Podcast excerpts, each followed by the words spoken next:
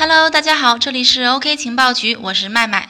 今天是周一，按照惯例呢，跟大家聊一聊上一周发生的情报，梳理一下上一周的大事件。首先是杭州互联网法院首例比特币案宣判，认定比特币虚拟财产的地位。上一周，杭州互联网法院首例比特币案宣判，这个案件是怎么回事呢？我们先简单的梳理一下。就是几年前，也就是二零一三年的时候，有一个人呢，在一个淘宝店铺，店铺的标注是一个比特币交易平台的官方店铺啊。这个人呢，在这个淘宝店铺上买了比特币，但是不久之后呢，交易平台网站关闭了，这个人的比特币也找不到了。于是呢，这个人就作为原告状告了这家淘宝店铺，想要追回当时购买的比特币。最后呢，杭州法院认为原告呢，也就是买比特币那个人的证据不足，驳回了他的诉讼请求。这次案件的焦点就在于对比特币作为虚拟财产地位的认定。杭州互联网法院认为，比特币具有财产作为权利客体需具备的价值性、稀缺性、可支配性，应认定其虚拟财产地位。另外呢，之前的民法总则也确立了网络虚拟财产是受到法律保护的。但我国法律法规对互联网环境中产生的比特币等虚拟货币的属性没有明确的规范。中国人民银行等部委曾发布文件否定虚拟货币作为货币的法律地位，但是呢，并没有对其作为商品的财产属性予以否认。也就是说，比特币不能作为一种货币，但是呢，它可以作为一种商品。关于防范比特币风险的通知，这个文件中也曾提到。从性质上看，比特币应当是一种特定的虚拟商品。说完了比特币案，我们接下来看一看伊朗的挖矿事件。伊朗信息和通信技术部部长表示说，伊朗法律并没有禁止加密货币挖矿业务。上上周，美国国会呢试图立法制裁伊朗的数字货币挖矿行为，认为数字货币挖矿是逃避制裁和洗钱的工具。那么上周呢，伊朗方面做出了回应。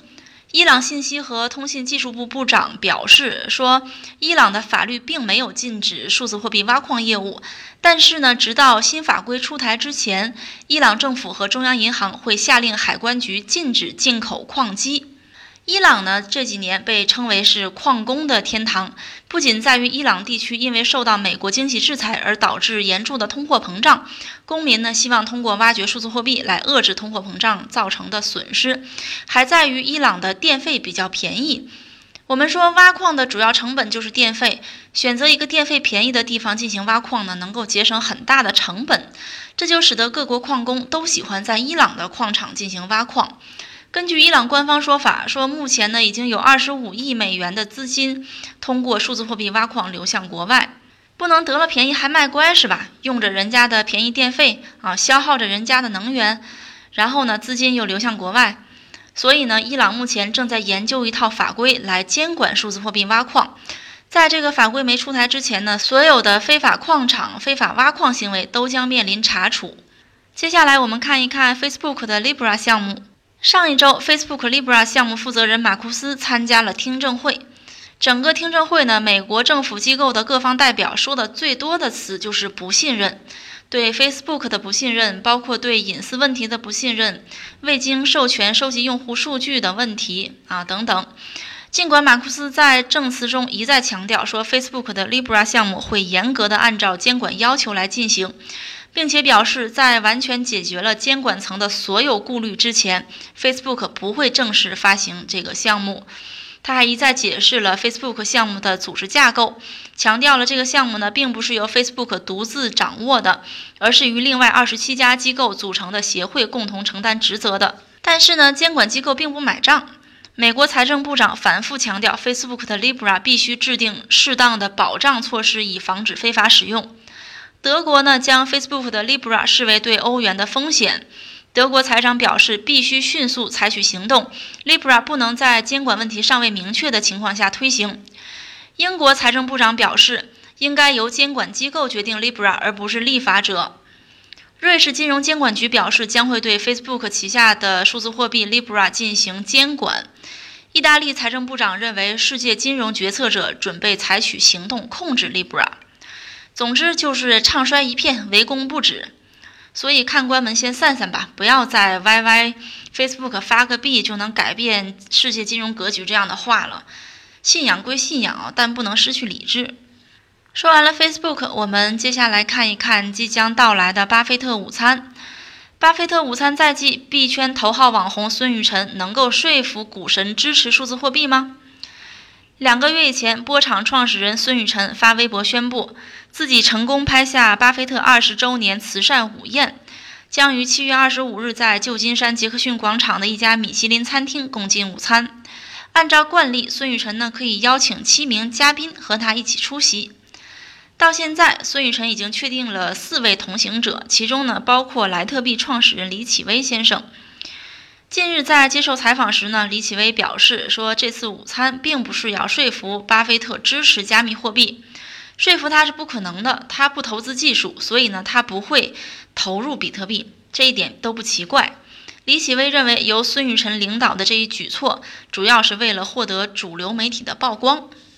启威老师说的是大实话啊！巴菲特是比特币的头号黑粉，频频在公开场合呢发表看衰比特币的言论。巴菲特曾经表示说，比特币虽然上涨，但是没有什么价值。比特币是老鼠药啊！比特币就是一种赌博工具，其中有很多欺诈现象。比特币自身并不产生价值，就像贝壳一样，对我而言呢，算不上一种投资啊！巴菲特是这样说的。所以呢，一顿午餐就能说服巴菲特支持数字货币，似乎是不太现实的。但是呢，不管说服没说服，大家都知道拍下巴菲特午餐的这个人是做区块链的，是币圈的。等到七月二十五号那天呢，午餐正式开始的时候，一定还会产生大量的关于数字货币的曝光。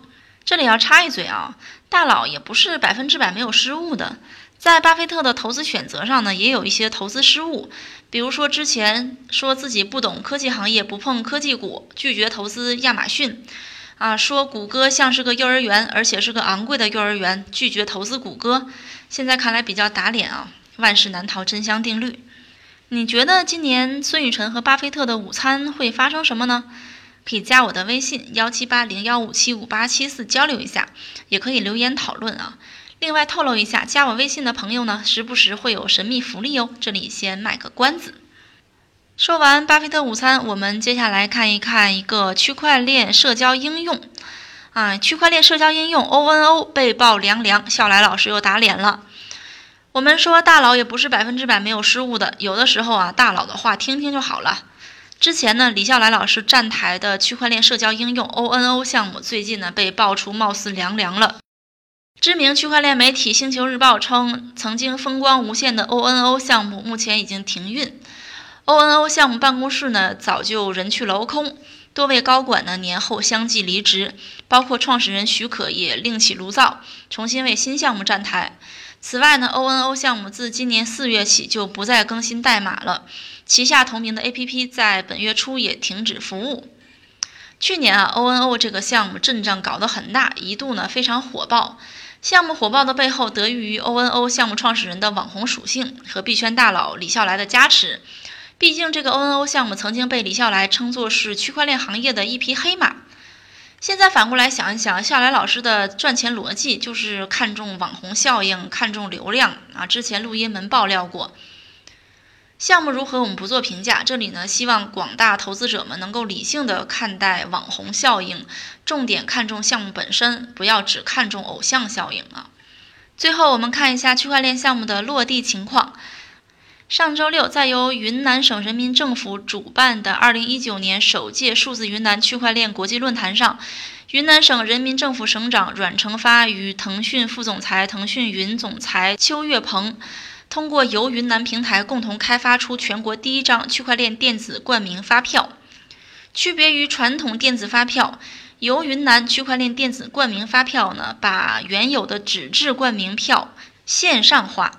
基于区块链技术，使门票信息具备了分布式存储、全流程完整追溯、不可篡改等特性。